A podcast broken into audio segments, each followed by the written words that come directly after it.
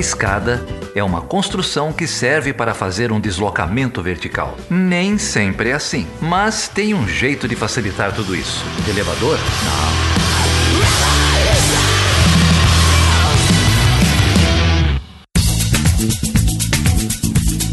Bom, então hoje nós estamos aqui recebendo duas mulheres pesquisadoras incríveis que eu admiro muito, que conheço já de um bastante tempo. E quero dizer que, primeiro, muito obrigada por vocês toparem gravar aqui com a gente. É, nós recebemos então Ana Mauad, que é professora da Pontifícia Universidade Javeriana, em Bogotá, no curso de Relações Internacionais, e é coordenadora do Cemitério de Meio Ambiente e Relações Internacionais. Também estão, vão dividir aqui, né? A gente vai bater esse papo também com outra pessoa incrível que já gravou com a gente, as duas, a Ana e a Helena Margarido Moreira que gravou com a gente também para falar sobre meio ambiente e gênero, né? Em outro episódio, a Ana veio para falar sobre federalismo, num bate-papo que comigo também e o Cairo Junqueira sobre federalismo.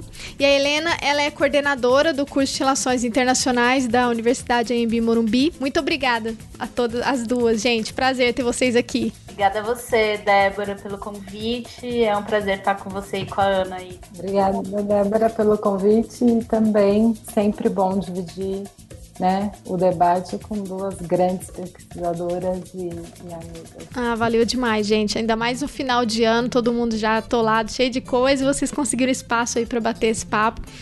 E eu estava comentando, né, antes da, da gravação sobre como esse tema da COP26 ele tem ocupado né, um espaço e, e, mais do que mais do que necessário, eu acho até que precisaria receber mais destaque, né, da imprensa, inclusive aqui no Brasil, sobre como tem sido aí a posição do governo historicamente. Ocupa um espaço não não tanto quanto a gente gostaria, né? Porque não tá nas capas, assim, dos jornais. Mas ainda assim a gente carece de muitas análises, assim, mais aprofundadas, né? Então, sentindo essa necessidade, eu falei, não, vamos conversando com o pessoal, com o Geraldo, com, com a Carol e com o Felipe. Falou, não, vamos gravar um sobre a COP. E aí eu queria aprender com vocês, né? Eu acho que a gente vai aprender muito nesse bate-papo para saber um pouco mais sobre o que é, o que tem sido né, essas conferências, é, o qual, quais são os limites delas, né, o, o que, que já avançou até agora, como em que pé que estão as negociações, porque a gente acaba recebendo é, muitas informações cruzadas, né? Então, em alguns textos, ah, não, tá meio tá desanimador, a gente não vai conquistar, é mais do mesmo.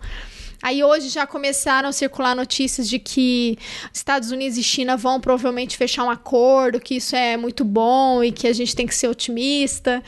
Enfim, queria saber a opinião de, de, de especialistas que já vêm acompanhando há muito tempo essa agenda. Então, é, esse é o espaço para vocês falarem aqui. Quero escutar e aprender muito. Bom, essas, essas conferências das partes, né, elas são as COPs, elas a 26 COP. Então, a gente está há pelo menos 26 anos discutindo aí soluções globais para o aumento do aquecimento global e as mudanças climáticas que isso causa. Né? Então, é, isso, o, o, número da COP já mostra como é um processo negociador também lento e sempre muito permeado né, de discussões que acabam avançando pouco em relação ao que a gente, como comunidade, sociedade, precisa que o ritmo seja, né, para tomar as decisões e implementar as decisões que são necessárias para lidar com um contexto que é um contexto de crise climática, de emergência climática, como os, os ativistas têm exigido muito, né, que se trate, que a imprensa, inclusive, internacional trate é, a situação como ela é, né? É, a Débora estava colocando aí que ainda é, é pouco divulgado, mas sim, comparando, né, Ana, quando a gente começou a, a estudar o tema, já tá num, já tem um, um, lugar, eu acho que na agenda aí, que é muito maior do que era, sei lá, 10 anos atrás. É, o que mostra, na verdade, é um mostra um problema, né? Porque quer dizer que a situação só se agravou de lá para cá, e é por isso que ela tem aparecido mais na mídia, mas também tem o seu lado positivo, que é isso, né? Acho que chamar a atenção para um problema que de fato é bastante grave, né? Ele coloca em, questão aí o futuro da humanidade mesmo. Então é algo que a gente precisa entender melhor, se debruçar e pressionar também, né? É, a gente que pesquisa, a gente faz todo esse trabalho até de divulgação científica, inclusive, e que o, o Chutando a Escada contribui demais para isso. É, mas eu acho que tem a nossa parte como cidadãs e cidadãos também de colocar pressão mesmo nos governos para tomarem as medidas que são necessárias, né? E acho que ao longo do, da nossa conversa a gente pode discutir bastante isso, sobre o que de fato tem sido decidido né, nessa COP26. Mas eu queria, para começar, destacar a importância de assim, por que está na, na agenda e como é necessário a gente começar a chamar as coisas pelos nomes né, que elas de fato representam, que é crise climática, emergência climática, e a, a ainda não incapacidade necessariamente, mas assim, um não comprometimento é, que a gente precisa né, por parte dos governos empresas, enfim, dos atores mais relevantes. É, eu, eu acho que a, que a Helena levantou um ponto fundamental aí. Estamos na 26 COP. E o fato de estarmos na 26 edição significa que o espaço multilateral da conferência que reúne os países, né, é, dentro do marco das Nações Unidas, não alcançou chegar a um acordo para frear o avanço dessa crise climática. E a gente está num ponto que a gente precisa tomar uma decisão urgente. Então, eu acho que isso é fundamental, né? E eu acho que um, uma grande frustração de quem pesquisa isso, pesquisa mudanças climáticas, é o espaço, o, o, o, a distância que existe entre o conhecimento científico, né? Os reportes do IPCC, lembrando que o IPCC começou em 88, antes de ser assinado, de ser criada a Convenção Marco das Nações Unidas para a Mudança do Clima,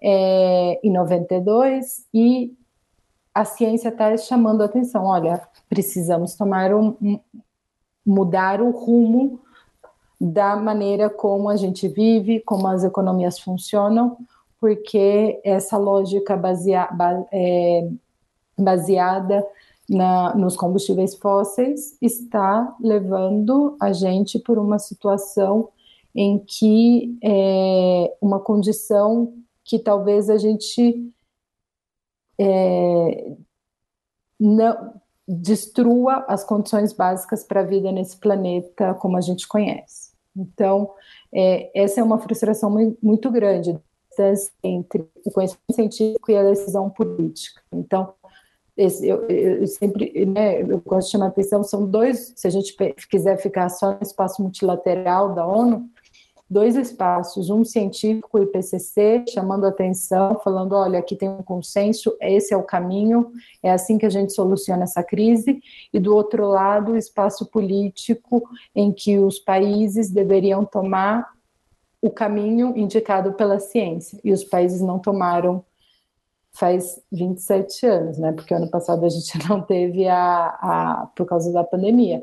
Mas então a gente está nesse, nesse, nesse período lutando, tentando chegar a algum lugar, tentando diminuir as emissões de gases é, do efeito estufa e um debate mais recente, né, tentando impulsionar a, a criação de infraestrutura de adaptação para os efeitos que a gente já está sofrendo. Então, eu acho que é isso que está na mesa, é, e aí eu acho que o papel da sociedade civil, é, dos movimentos da juventude principalmente, são fundamentais em dizer, olha, a gente tem urgência, a gente não pode esperar mais 26 anos, porque o avanço já está muito grande. Então eu acho que a importância de Glasgow é isso.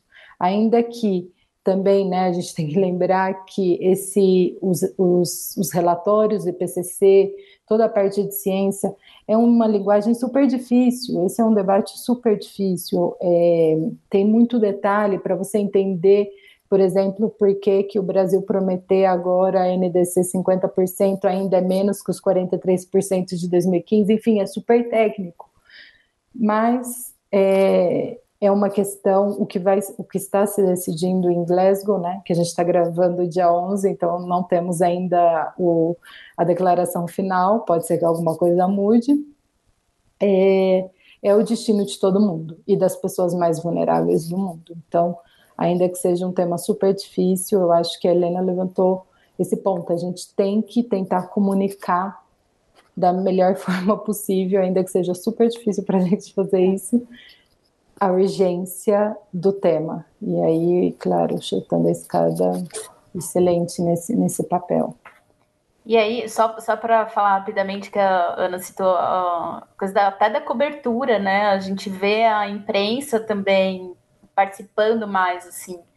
É, claro que hoje a gente tem outras ferramentas, né? Assim, Twitter, Instagram, então dá para acompanhar muita gente falando de lá em tempo real, mas tem a minha impressão é que tem mais gente reportando sobre isso. Né? Tem um trabalho também do jornalismo de mandar correspondentes para ficar lá. E é o que a Ana colocou exatamente. Assim, o debate é super complicado.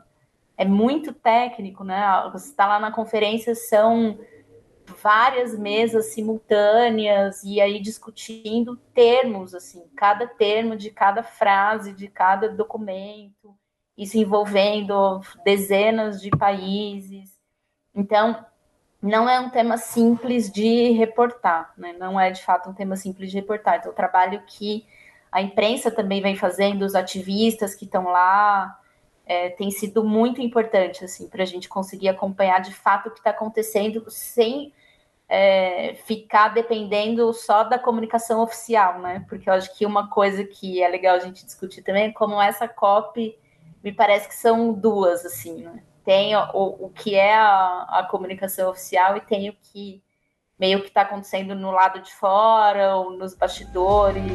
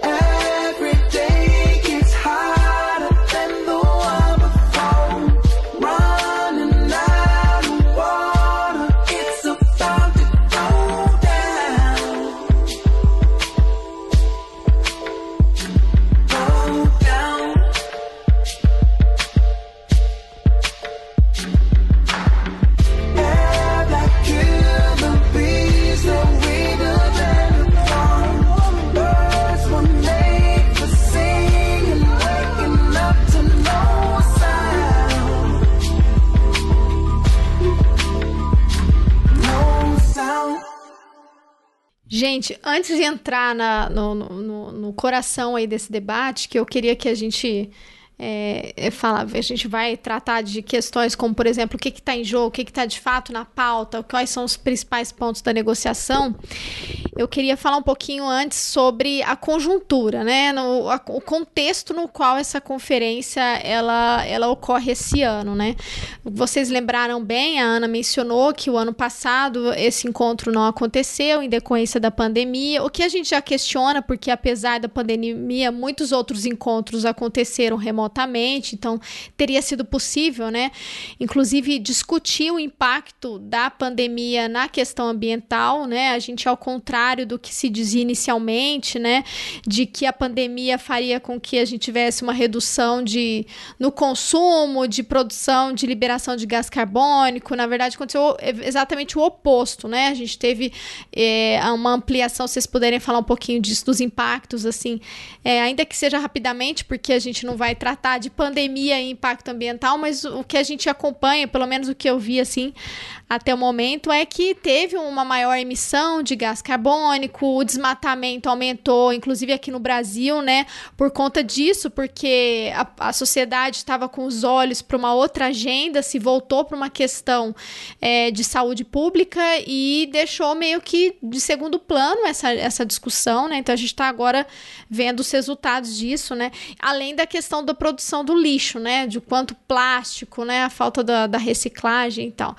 Aí eu queria saber para vocês, assim, é, conversar um pouquinho sobre esse contexto, né? Pós pós não é, porque a gente ainda está na pandemia, mas nesse contexto de pandemia, que estava bem mais difícil ano passado, no mundo todo, de modo geral, e para além assim desse contexto, a onda negacionista. Eu queria saber como que qual que é o espaço que o, o negacionismo tem nessa COP, porque nas outras eu acho que ainda parecia que era mais é, que o embate existia. Parece que agora, assim, gente, já demos um passo, né? Ainda tem uns malucos que insistem na discussão de que, né, que não existem mudanças climáticas, que isso é uma coisa construída, mas eu acho que já, já se avançou nesse sentido. Não sei se é uma impressão minha, queria que vocês falassem um pouco sobre essa questão do, negocia do negacionismo na, nas pautas e como que isso está acontecendo na COP.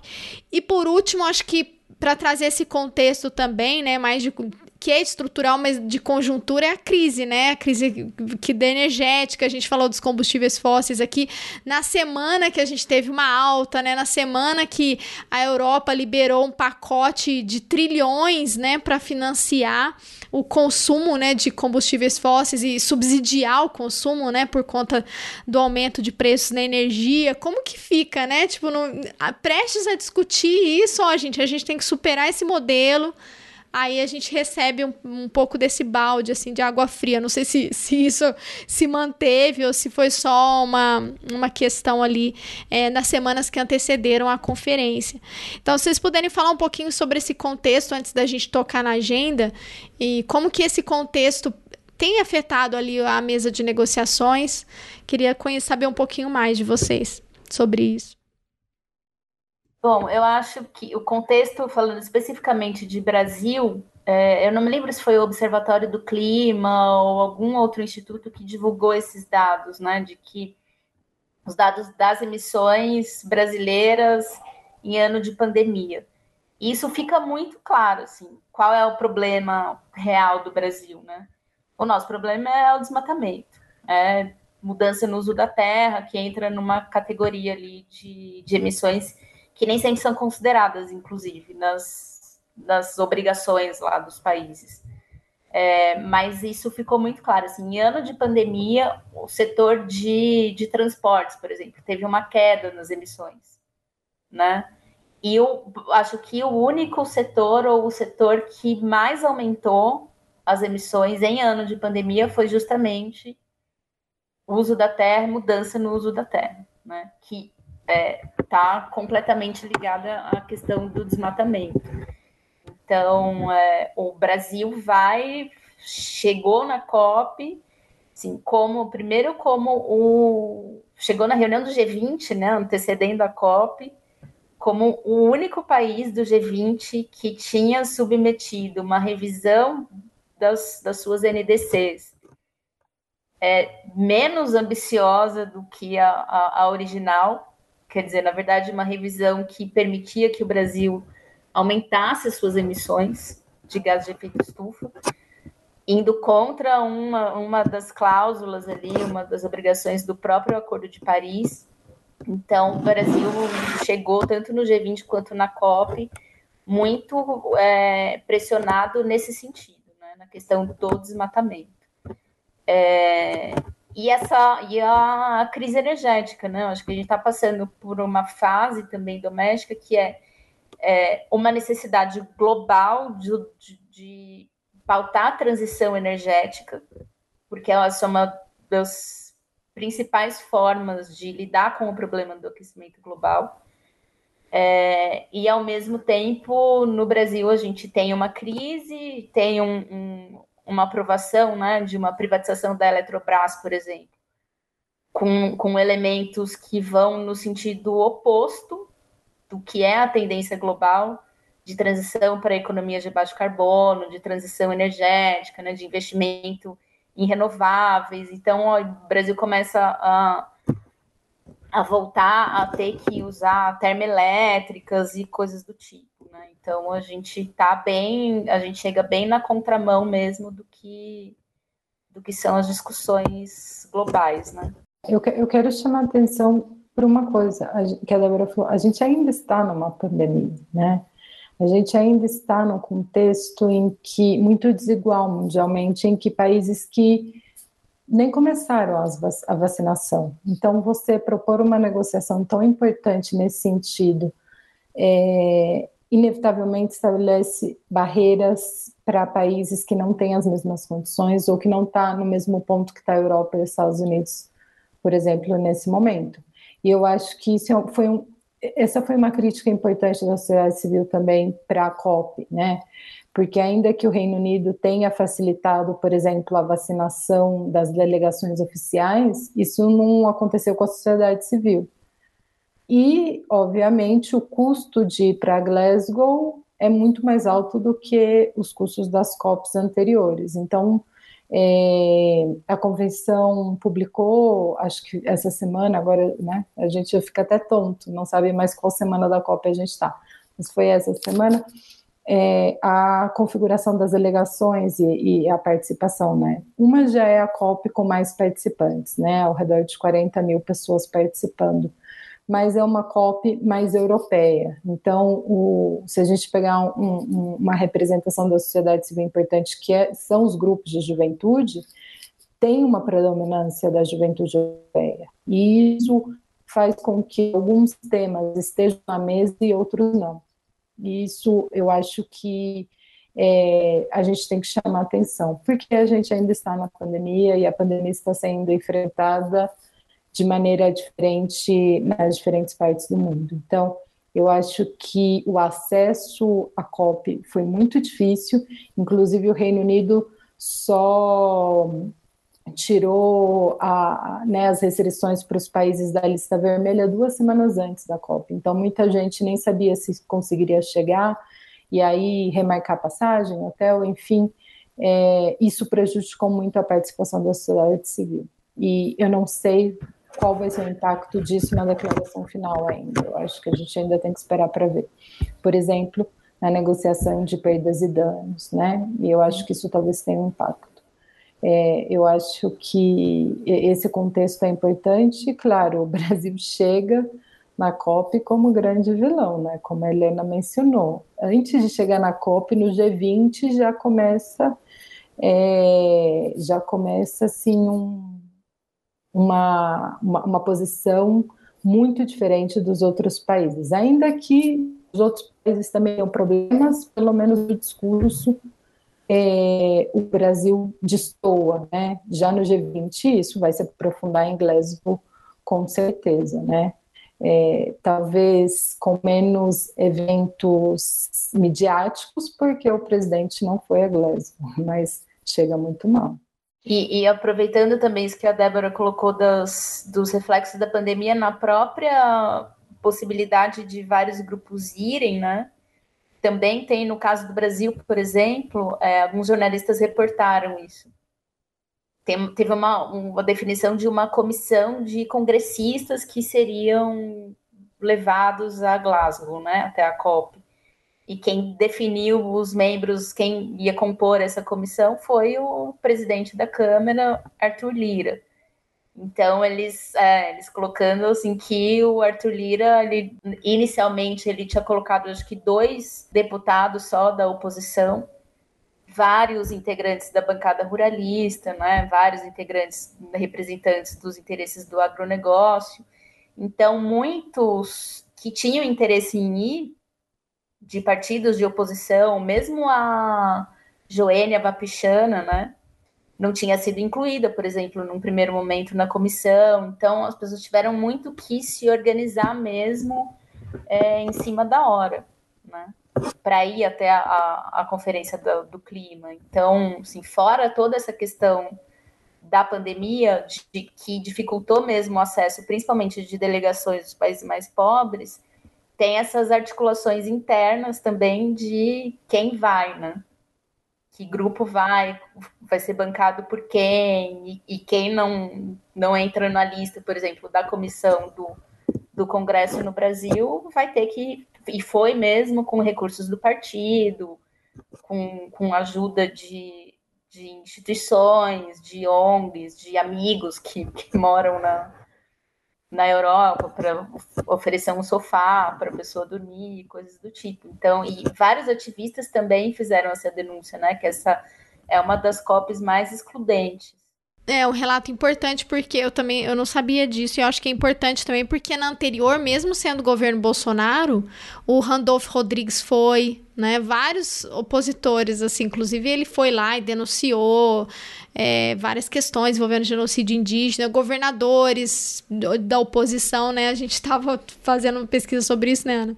Então, assim, foi muita gente para falar mal do governo. Então, acho que talvez eles já ficaram espertos, né? Porque foi muita gente criticar e denunciar o governo em 2019 e também nas, nas conferências paralelas. E aí, dessa vez, não, agora a gente vai cortar na raiz, né? Já não vai nem deixar o pessoal ir.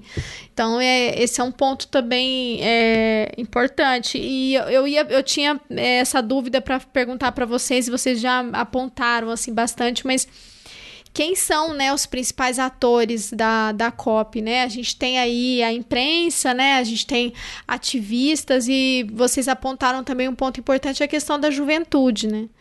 Mas com certeza a, isso vai. Isso, se a gente tem uma limitação de quem consegue chegar, e se as pessoas do sul não conseguem ir, com certeza muita pauta, né, com relação específica, é, por exemplo, de mulheres e, e de situação de refúgio ambiental, né, refugiados por conta do meio ambiente, esse tipo de pauta não vai ser problematizado ali, né, dependendo de quem está quem tá pressionando esses governos, né? Então isso realmente vai ter um impacto importante no resultado, né?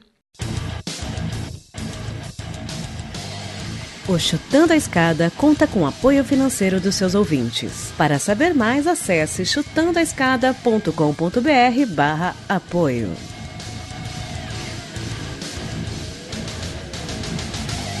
Bom, tendo em vista todo esse contexto já difícil, né? Mas também nunca foi fácil. Se vocês mesmos já lembraram muito bem, são 26 anos, né? A ciência tentando mostrar a, a urgência e a necessidade de discutir isso.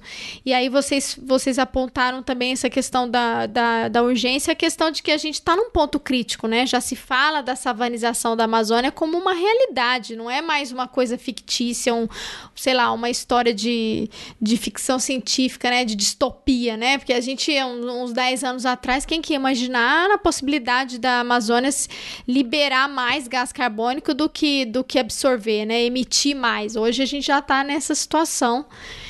E aí eu queria saber é, se vocês podem apontar os principais pontos da pauta de negociação dessa COP, né? Quais são os principais desafios aí? O que está na mesa de negociação para nós que somos leigas e leigos no assunto? Ah, são, são muitos pontos, né? Como a gente estava comentando, a agenda da, da COP, das COPs, ela é muito complexa mas eu acho que pontos principais, assim, né? Essa necessidade de criar uma nova bioeconomia, né? pautar o que, que é a transição mesmo para uma economia de baixo carbono.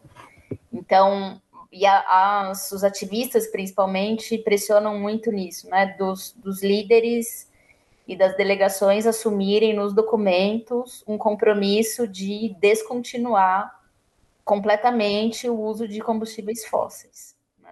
Aí, em toda essa pauta, tem os, os, grupos que têm mais capacidade de pressão para um ou para outro lado, mas enfim, isso eu acho que é uma pauta.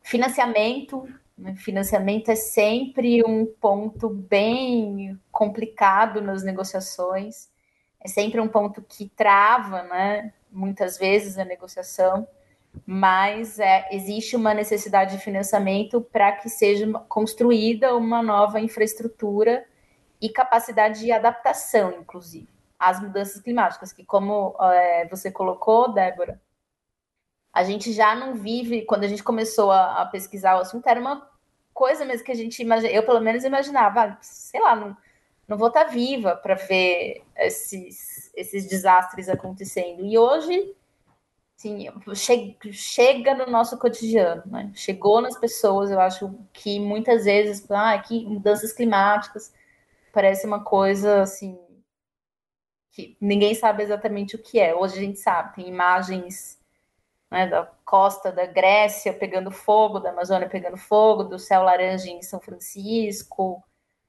e, e várias outras, outras demonstrações. Então, tem uma necessidade de adaptação já ao que já mudou.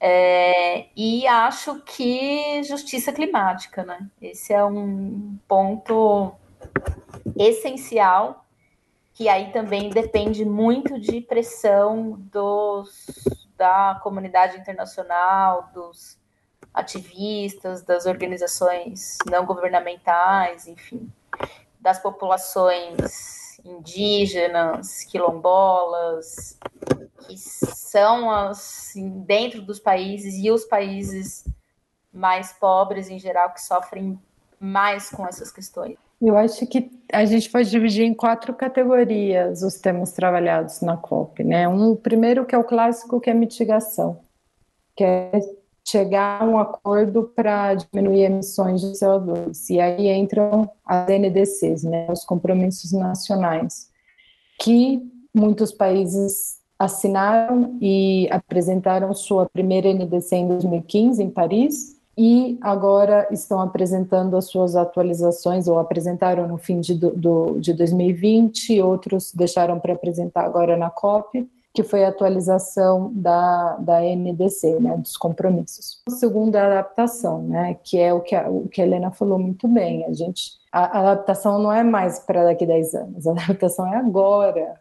Então, a gente já está sofrendo com os eventos climáticos extremos e a gente e, e, infraestrutura de adaptação se demora para construir então assim a gente já está atrasado na adaptação e adaptação é, é, um tema que toca ainda mais as pessoas mais vulneráveis então eu acho que talvez por isso também é, é, é foi historicamente um dos temas menos debatidos nas COPs Agora, não tem como não debater a adaptação, mas mesmo assim, é, eu, eu acho que ainda tem pouco espaço. Acho que é, precisamos estar mais atentos, sabe? Porque já a gente já deveria estar fazendo isso. E o outro é financiamento, que a Helena falou, e que a gente ainda não sabe como vai terminar essa negociação, a gente tem que esperar até amanhã ou até sábado, estão dizendo que pode que, que o encerramento pode demorar, que talvez não saia amanhã, como foi em Madrid, na COP é, 25, que atrasou, que é os países desenvolvidos continuam com a mesma promessa de financiamento que eles fizeram em 2009, de 100 bilhões de dólares por ano para os países em desenvolvimento, mas que o dinheiro não chegou. Então, financiamento é crucial. E eu acho que se não avançar em financiamento agora, vai dificultar muito as negociações do próximo ano, porque infelizmente teremos COP27. É, então, esse é um, um, um, tema muito difícil e que temos que esperar também para ver o que vai sair. E o outro é a cooperação de maneira geral, né? Como criar mecanismos de cooperação para todos esses é, essas três linhas, né? Mitigação, adaptação e financiamento, que é transferência de tecnologia, como que vai ser é, a questão, por exemplo, dos refugiados climáticos, para onde vai, né, quais países vão aceitar é, esse, é, é, esses refugiados, to, todos os outros temas que também demandam um nível de cooperação enorme entre os países. Então, eu dividiria mais ou menos nessas três categorias, e aí tem os temas que estão de fora, que deveriam estar, mas não estão né, na, no salão oficial, no centro de convenções oficial, mas estão muito presentes nas negociações da sociedade civil. Que é, eu acho que justiça ambiental é central, justiça, justiça climática, justiça intergeneracional, é, a questão do gênero, é, tem muita coisa. E aí, puxando a sardinha, né, Débora, para o nosso lado, a questão urbana também. tendo em conta que a América Latina é o país mais urbanizado do mundo. grande parte das pessoas vulneráveis da nossa região estão nos centros, nas periferias dos centros urbanos. E eu acho que essa discussão, ainda que tenha aumentado muito desde 2009, mais ou menos, que é, que é quando eu comecei a pesquisar esse movimento de cidades na mudança do clima, falta, especialmente para a nossa região. Então, eu acho que tem muita coisa em jogo e tem muita coisa que não está na mesa de negociação e que vai fazer falta. E aí, só puxando isso que a Ana falou, de, da justiça climática, e, e, pegando uma pergunta que você tinha feito, não sei se, se você vai retomar isso ainda, Débora, mas do negacionismo, né? Porque é, eu sempre me lembro muito de um, um artigo, na verdade, da Naomi Klein, que é uma jornalista que se dedica bastante a, a escrever sobre crise climática e etc e ela, e ela col coloca que o negacionismo ele vai passar de ser a negação das evidências científicas sobre o, o aquecimento global e as mudanças climáticas e vai passar a ser um negacionismo das políticas que são e vão ser cada vez mais necessárias para proteger né, ou garantir condições de vida para as populações mais vulneráveis. E talvez seja essa transformação do negacionismo que a gente está vendo nessa COP. Né? Pensando em Brasil, por exemplo. O Brasil meio que abandonou a sua postura de obstrução das negociações, como teve não no ano passado, mas em 2019 com o Salles, que foi lá só para passar o chapéu, né? Ficar pedindo dinheiro parece que nessa conferência das partes o Brasil abandonou essa posição de obstrução. Mas a gente sabe que o governo Bolsonaro não é um governo que vai implementar qualquer política de proteção às populações ribeirinhas, indígenas da Amazônia, de outros biomas, né, das populações pretas, periféricas e etc. Então, eu acho que é, esse negacionismo ele fica mais pouco mais escondido, assim. E atrás do que várias, várias organizações também têm denunciado, principalmente na postura do Brasil, de um greenwashing, né? Que é essa imagem verde que o Brasil tentou passar agora, está tentando passar agora, mas que traz na mala, lá na COP26, um, ações do governo na área de meio ambiente que são completamente desastrosa, se não criminosa.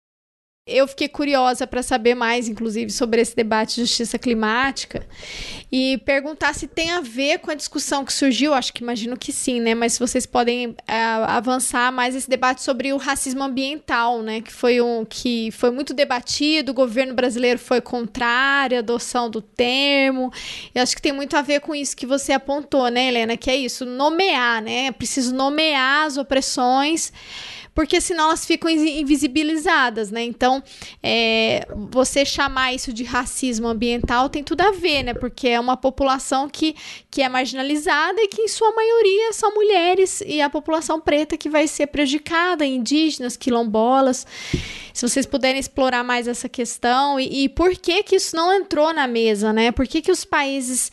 É, quer dizer, a gente entende o porquê, mas eu digo, como que tá a articulação, né, dos países em desenvolvimento ou mesmo do, da, da sociedade civil para que esse tema seja, de fato, inclui, incluído, né, na, na negociação entre os países, né? Que, por exemplo, os países sejam cobrados por ações, né? O que, que o, cada país tem feito, né? Achei muito emblemático o discurso da, da representante indígena brasileira. Tissai Suruí. Inclusive, depois ela disse que estava sofrendo ameaças por conta do discurso dela, mas é muito contraditório, né? Porque aí o Bolsonaro vai lá e diz que tá tudo maravilhoso, e eu achei ótimo ela ter ido lá e denunciado, e ela falou claramente que o povo, quem defende a floresta, tem sido massacrado, assassinado, né? E acho que ela trouxe muito essa questão, né? A única representante brasileira, inclusive, que falou na conferência de abertura da COP26, né? Porque o presidente não deu as caras. Tava lá fazendo turismo Foi lá. até melhor. Na né? Itália. Na Itália, é. Nem sei, né? Então, falar um pouquinho mais, se vocês puderem, sobre essa questão da justiça ambiental. Eu acho que esse esse é um debate que faz pouco tempo que se tornou mais, mais presente, né, nas negociações e se tornou mais presente e inevitável pela participação da sociedade civil, de novo. Ainda que a dinâmica das negociações né, tenha essa separação física entre o centro de convenções oficiais, quem tem a credencial para entrar, e o outro espaço paralelo dos eventos paralelos, dos side events da sociedade civil, é, seja separado, o que acontece nos, no, no, no espaço paralelo tem impacta de alguma maneira a negociação oficial. Os, os representantes podem fechar os olhos para muita coisa, mas depois de um tempo tem coisa que não dá para ignorar e acaba entrando na discussão oficial. E, e, o debate sobre justiça climática é um deles, né? É, esse, esse, é um conceito né, da década de 80, começa né, com, com, com, com as comunidades é, prejudicadas nos Estados Unidos, as comunidades negras, e, e, e hoje é fundamental para a questão climática, né? Porque você tem que, especialmente, a Helena estava mencionando a necessidade de fazer uma transição para uma economia de baixo carbono, implica é, que essa transição tem que ser justa, né? Como que o fato da gente fazer essa transição, por exemplo, da produção de energia elétrica é, de usinas termoelétricas a carvão para usinas é, eólica, solar, o que, que vai acontecer com o trabalhador da usina termoelétrica? Ele não tem a capacitação ainda para trabalhar na eólica e na solar. Então, é, nesse caminho da transição para uma economia de baixo carbono, a gente também tem que se preocupar que esse caminho não seja um caminho de aprofundamento das desigualdades sociais. E aí você tem é, acumulação de vulnerabilidades socioeconômicas, raciais, de gênero, de sexualidade. E, e, o debate de justiça climática ele vem para chamar atenção para isso, de que é fundamental discutir mitigação, adaptação, financiamento, cooperação, mas não pode esquecer que essas soluções não deveriam, em princípio, aprofundar desigualdades já existentes, né? Então, eu acho que esse é um debate fundamental, e aí quero deixar uma recomendação de uma outra grande colega, que é a Mariana Balau, que publicou um artigo nesse esforço de divulgação científica é, essa semana, tratando de justiça climática. Então, quem estiver escutando a gente e quiser saber mais, recomendo muito o texto da Mariana Balau. É, e eu, eu recomendo é, vocês acompanharem também. A, tem uma ex-aluna nossa, foi orientanda de iniciação científica minha também, e ela, assim, se, se transformou durante a universidade em ativista climática e se reconheceu como uma mulher preta, periférica, e foi nesse caminho, fundou agora uma ONG Perifa Sustentável, e tá lá, na, tá lá em Glasgow, tá lá na COP26 também, atuando muito forte nisso, que é a pressão que a gente precisa fazer mesmo e levantando esses pontos, Débora, de racismo ambiental. Né? O nome dela é Amanda Costa. E é, é, eu acho muito importante acompanhar essas pessoas, assim, porque estão na militância mesmo, né? no ativismo, pressionando por decisões. E é isso que a Ana colocou, né? Justiça ambiental, justiça climática não é o tema, um tema que as delegações, por conta própria, vão levar para a mesa de negociações, é porque envolve uma necessidade dos governos, dos estados, de darem respostas claras a todos os grupos é, que sofrem mais as consequências, né? Isso vai significar mais gasto governamental, isso vai significar uma necessidade de uma série de políticas públicas que vão precisar ser formuladas e implementadas, né? Mas ela é, é, muito necessário, é essencial. Isso que a Ana falou dos empregos é uma das mais importantes e piores consequências, né? Porque é isso. A gente tem um, um todo um modelo de desenvolvimento econômico que está assentado no uso de combustíveis fósseis. E se a gente quiser lidar de fato com é, o aquecimento global e as mudanças climáticas, esses combustíveis fósseis eles não podem mais ser usados. Então, o que, que acontece com toda essa estrutura econômica, técnica e de empregos? Isso são coisas que são trazidas à discussão por algumas propostas do que a gente tem visto aí de Green Deals, né, de acordos verdes. É, em, em alguns, uma, uma proposta um pouco mais enfática, colocando essa necessidade de transição justa, outros não, né? Mas eu acho que isso é uma coisa muito importante para a gente também forçar os nossos congressistas, os políticos, né? As pessoas que estão aí a fim de fazer política é, para trazer essas discussões, né? Eu acho que isso ainda está muito incipiente no Brasil. Isso precisa avançar urgentemente. Every child Put down your toys and come inside to sleep. We have to look you in the eye and say we sold you cheap. Let's confess we did not act with serious urgency. So open up the floodgates to the rising sea.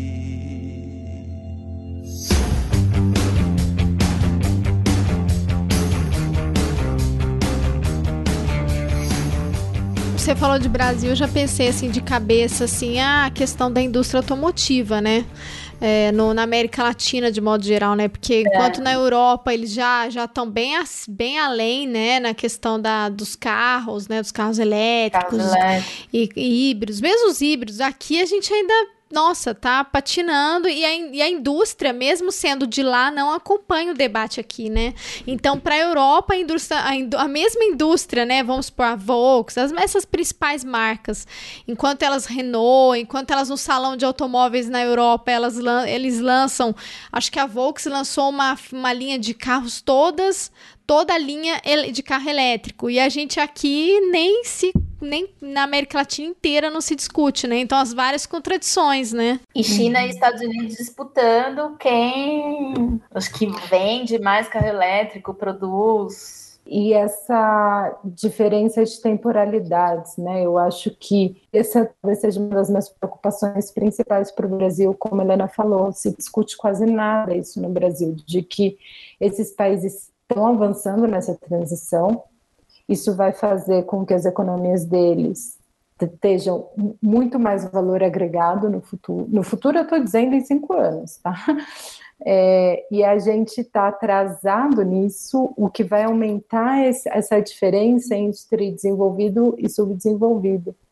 Talvez vai ampliar de um, numa quantidade que talvez fique quase impossível esse desenvolvimento.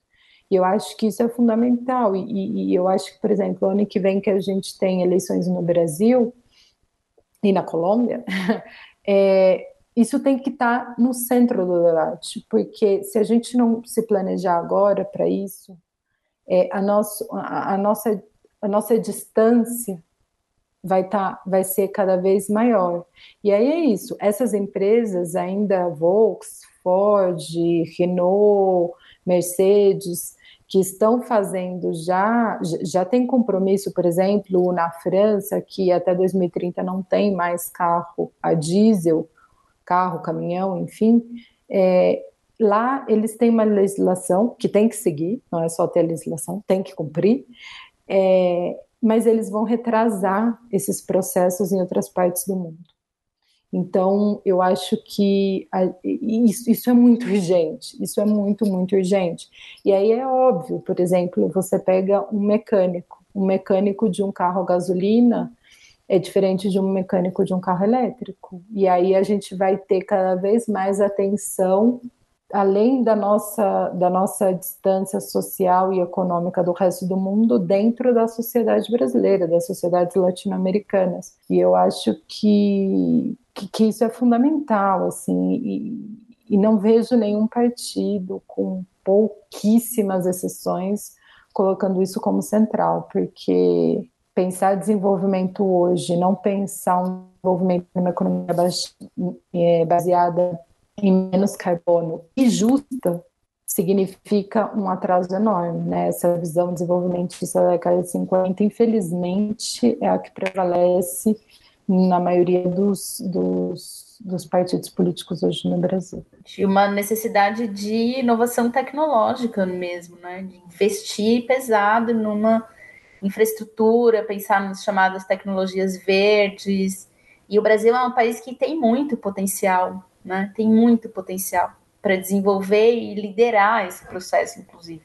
E a gente vai acabar, como a Ana falou, né, comprando, tendo que importar essas tecnologias, que não vão ser as mais avançadas, obviamente, por preços absurdos, sendo que com um investimento do Estado em pesquisa, desenvolvimento tecnológico, etc., a gente teria capacidade de é, ser um dos principais países aí nessa transformação tecnológica que é fundamental. Gente, e agora falando dos grandes também, né?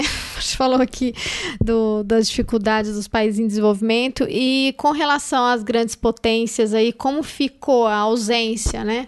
É, de, de lideranças ali, né? Da Rússia, China, nessa mesa de negociações. É, o que, que a gente pode trazer aí de otimismo com relação ao, aos acordos, né? Vou tentar sair um pouco mais animada dessa gravação, porque eu li assim que não sei se é se, se é para me vender, né? Porque às vezes a, a, reportagem o pessoal já faz direcionado para pra gente, né? Mas aí não, Estados Unidos e China estão fechando um acordo, pode ser que, que a coisa fique melhor, né? E aí a, a, a imprensa estava divulgando isso. Queria saber de vocês, assim, porque no começo estava aquela. As análises muito críticas e dizendo que a situação ia ser muito. não ia sair muita coisa, não ia ter muito resultado.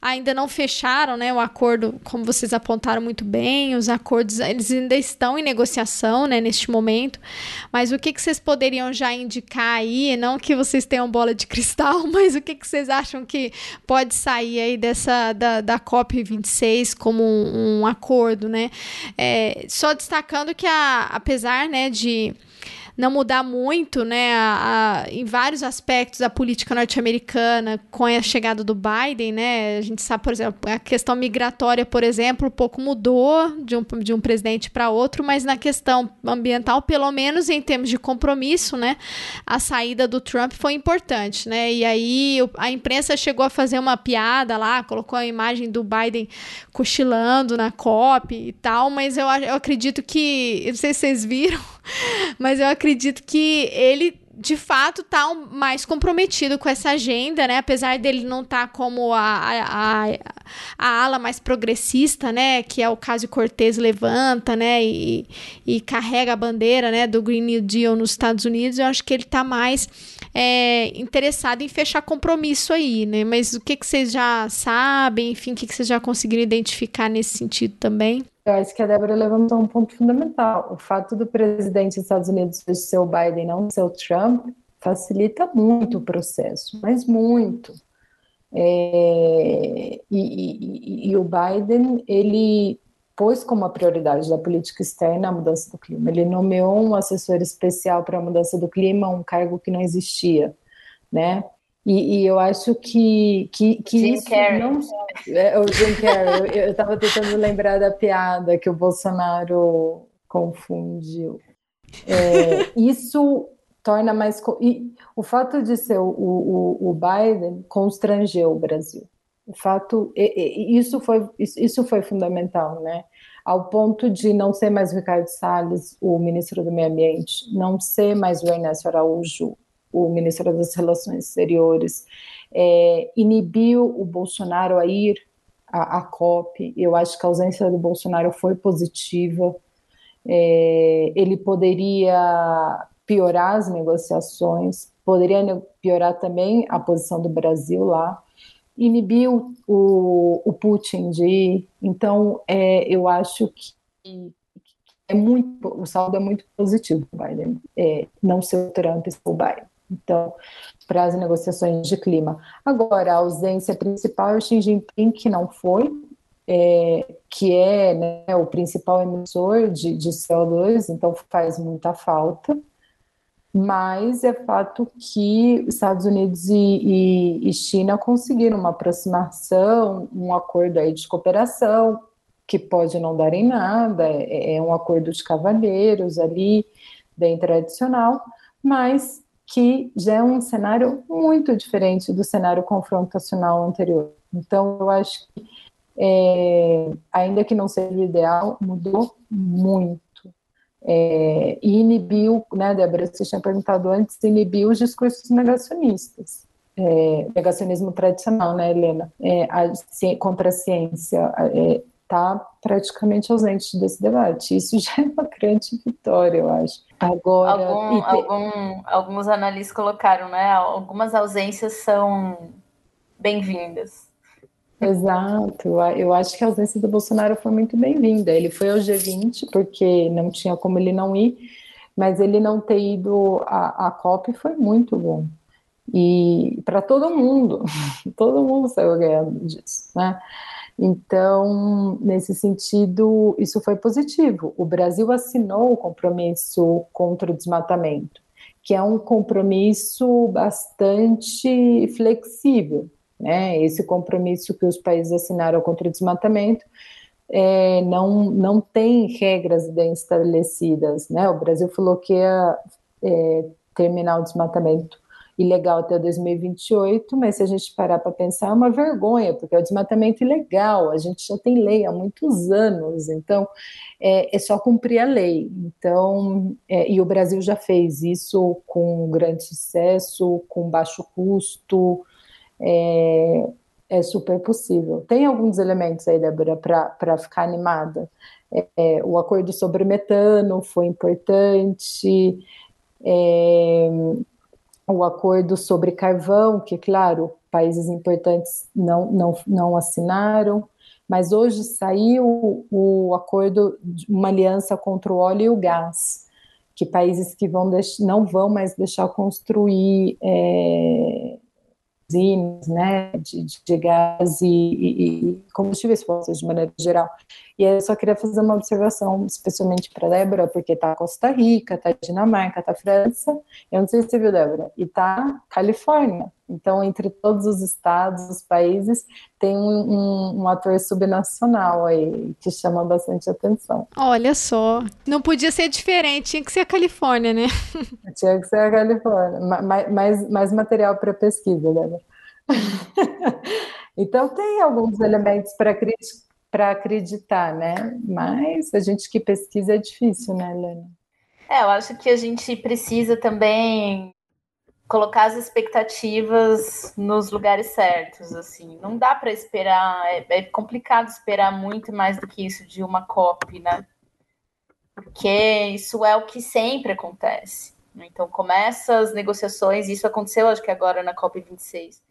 As negociações começaram com falas o, o que a Greta Thunberg chama do blá blá blá, né? Ah, net zero, blá blá blá, não sei o que, blá blá blá. Todo mundo falando assim, como se estivessem fazendo coisas lindas, maravilhosas, todo mundo super comprometido com, com o combate ao aquecimento global e tudo mais. E aí as, as negociações, o que é parte do processo, elas vão ficando complicadas, porque são muitos temas sendo discutidos ao mesmo tempo, tem todo um debate, como eu estava falando, né, sobre cada termo que vai nas declarações, tem os interesses dos países, são muitos países envolvidos nas conversas, tem as contraposições, tem as ausências, que nesse caso de fato foram boas, assim, foi bem importante o Bolsonaro não ter ido, foi bem importante não ser mais o Salles, o ministro do Meio Ambiente. Isso não significa que o Brasil é diferente, né?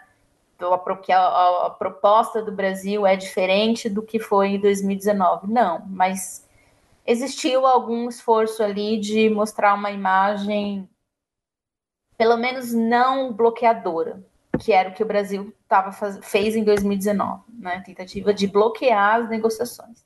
Isso não aconteceu e já é um ganho, assim. É... Mas é...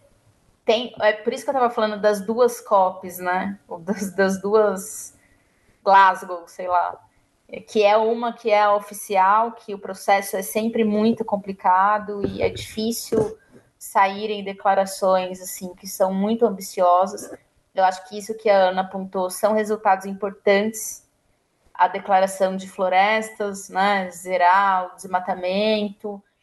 E, aí, com relação a isso, eu trago um dado também que o Tasso Azevedo, do Map Biomas, trouxe, de que se o Brasil simplesmente zerasse o desmatamento, o Brasil colocaria na mesa de negociações uma redução de 78% das suas emissões, que é algo que nenhum país no mundo apresentou jamais. Né? Então, o Brasil sairia assim como o país maravilhoso da Conferência do Clima, né? o mais engajado em lidar com o problema, uma meta super ambiciosa que é isso, é fazer o básico, é fazer o básico, é fazer algo que é bom para o posicionamento externo do Brasil, que é bom para a população, é, é, bom, é bom para a economia, porque são essas discussões que o Brasil está atrás e perde, assim, né? Assim, se o Brasil usasse todo o seu potencial para se colocar numa numa posição de liderança até com relação a tecnologias verdes, fontes renováveis, de energia. O Brasil tem todo o potencial para fazer isso e não faz. Então parece que tem uma né, aquela fica, fica um bate-cabeça dentro do governo que nem eles percebem o trunfo que eles têm nas mãos, né? Então acho que essa declaração de florestas ela foi bem importante e seria é, muito relevante se o Brasil de fato implementasse um plano de redução do desmatamento, como a Ana bem lembrou que já aconteceu, já existiu é, era só então, voltar a fazer o que o Brasil já fez. A do, de redução de 30% nas emissões de metano também foi um ganho bem importante, e esse acordo, essa declaração, né, ou essa vontade política, não sei, de, de um, um, alinhamento em alguns pontos, óbvio, né, entre Estados Unidos e China é, pelo que eu vi dos, dos relatos de quem está lá acompanhando, os Estados Unidos e China fizeram movimentos bem importantes ontem, ou no dia de hoje, a gente também já não sabe mais que dia que foi o quê. É, mas para destravar vários pontos do, do draft, né, da, da declaração rascunho, para gerar uma declaração que de fato mostre para a comunidade internacional que pelo menos existe um engajamento. Agora, um, uma declaração super ambiciosa não vai ter.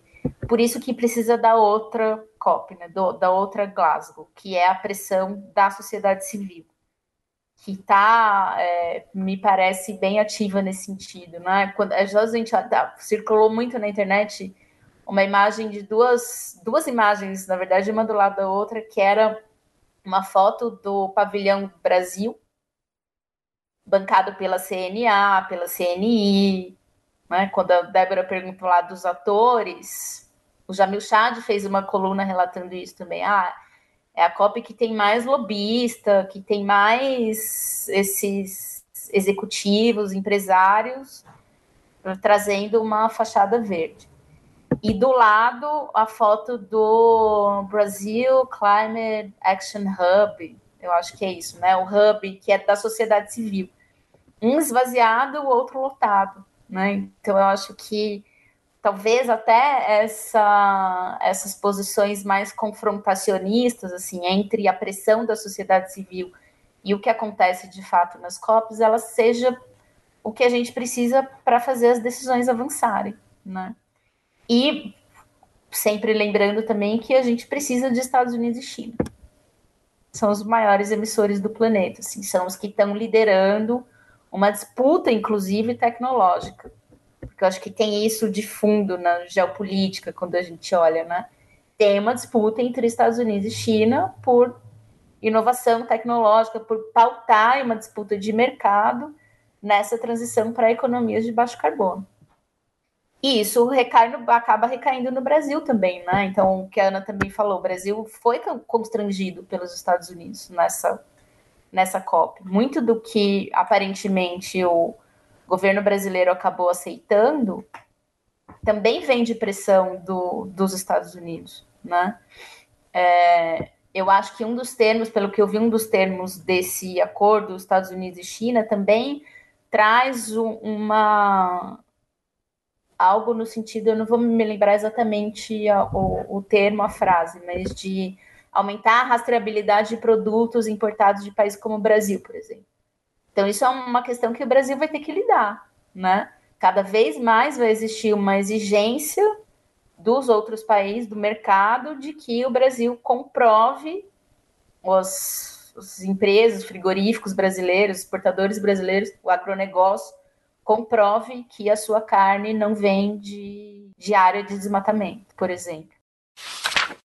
Esse é um ponto muito importante que você trouxe também, Helena. Só queria comentar, porque lá atrás, quando a gente estudava a União Europeia, né, e os acordos, e a gente falava muito do poder do consumidor, né, que o consumidor europeu já tinha essa consciência já há muito tempo atrás, né, de verificar a procedência da, da, da carne, a procedência da madeira, e parecia uma coisa muito longe, assim, do Brasil, por exemplo, né, do consumidor brasileiro ou, de outros países, né? E hoje não, hoje já tem uma demanda, assim, inclusive uma preocupação, não é da maioria da população, não é, ainda não é a maior parte, mas de um, de um mercado importante, né, de consumidores, que é isso a sociedade civil, mas também quem consome, né? Da onde que vem a procedência dessa madeira, né? E aí vem também, para além do consumidor, a exigência do poder público, né? Porque esses dias atrás mesmo surgiu uma denúncia na imprensa de que o governo BNDES estava financiando é, várias empresas que, que tinham denúncias né, de irregularidades, de, de é, abatedouros irregulares em área desmatada. Então, assim, se o governo fizesse o papel dele, que é o básico, que é isso, né?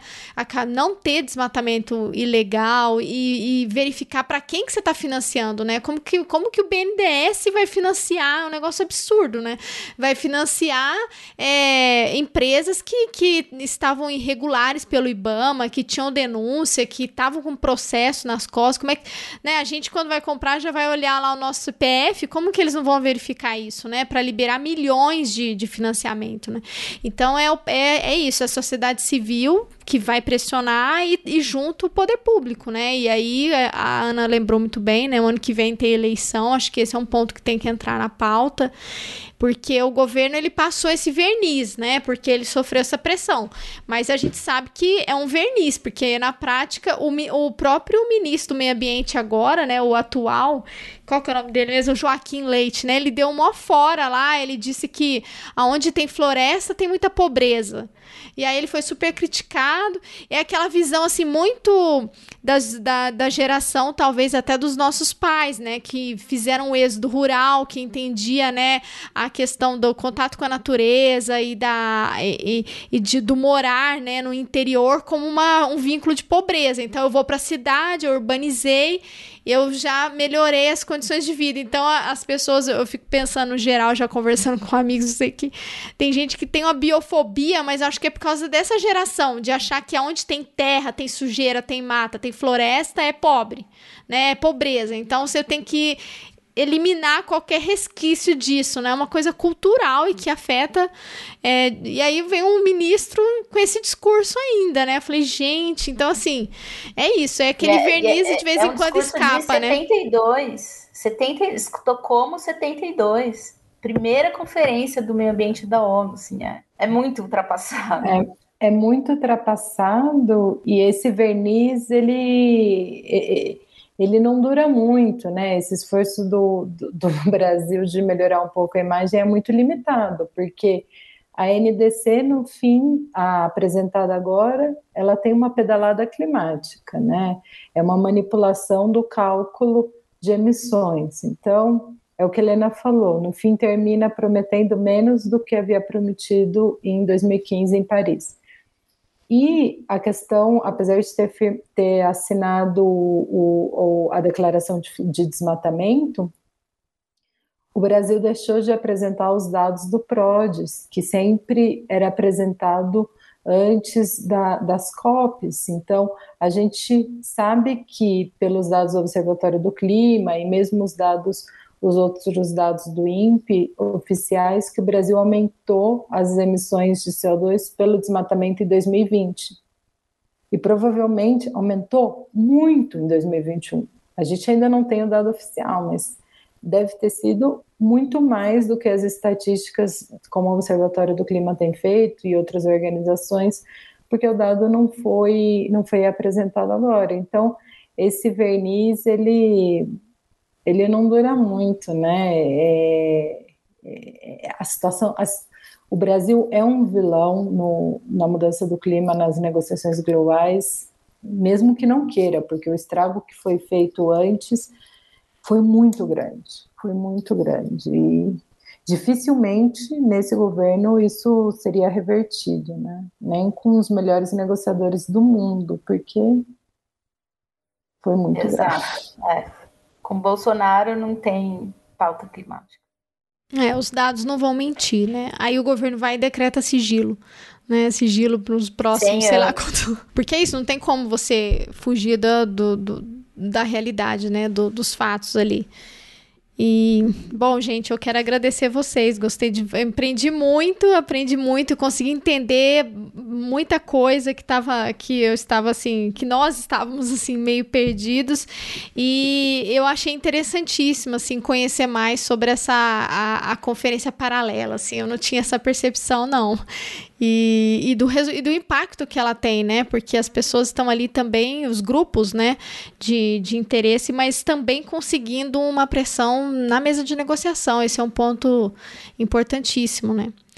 E aí, por fim, antes de terminar, uma última pergunta, se vocês me permitirem, apesar da gente já ter passado um pouquinho, mas é, se vocês perceberam, né? Eu me lembrei das conversas também que a gente já teve em outros momentos no, no programa é, de quem estava na mesa, quem está nessas mesas de negociação, né? Tem mais diversidade ou ainda não tem uma, uma análise disso, né? De quem está ali na mesa de negociação, se a maioria são homens brancos, etc., ou se tem é, mulheres participando. Eu imagino que, como vocês trouxeram as restrições da pandemia, dificultaram a delegação dos países do Sul, então, com certeza, isso dificulta também, né, que a pauta seja colocada.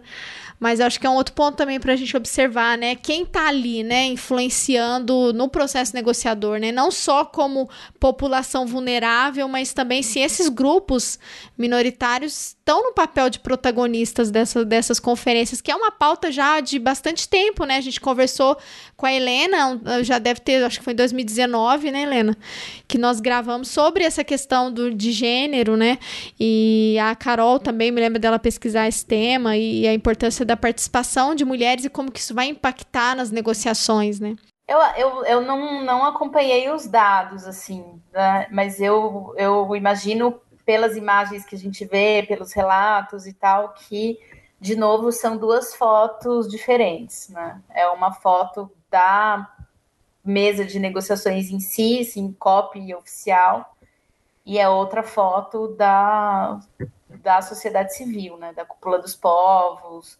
Aí sim eu acho que trouxe bem mais diversidade.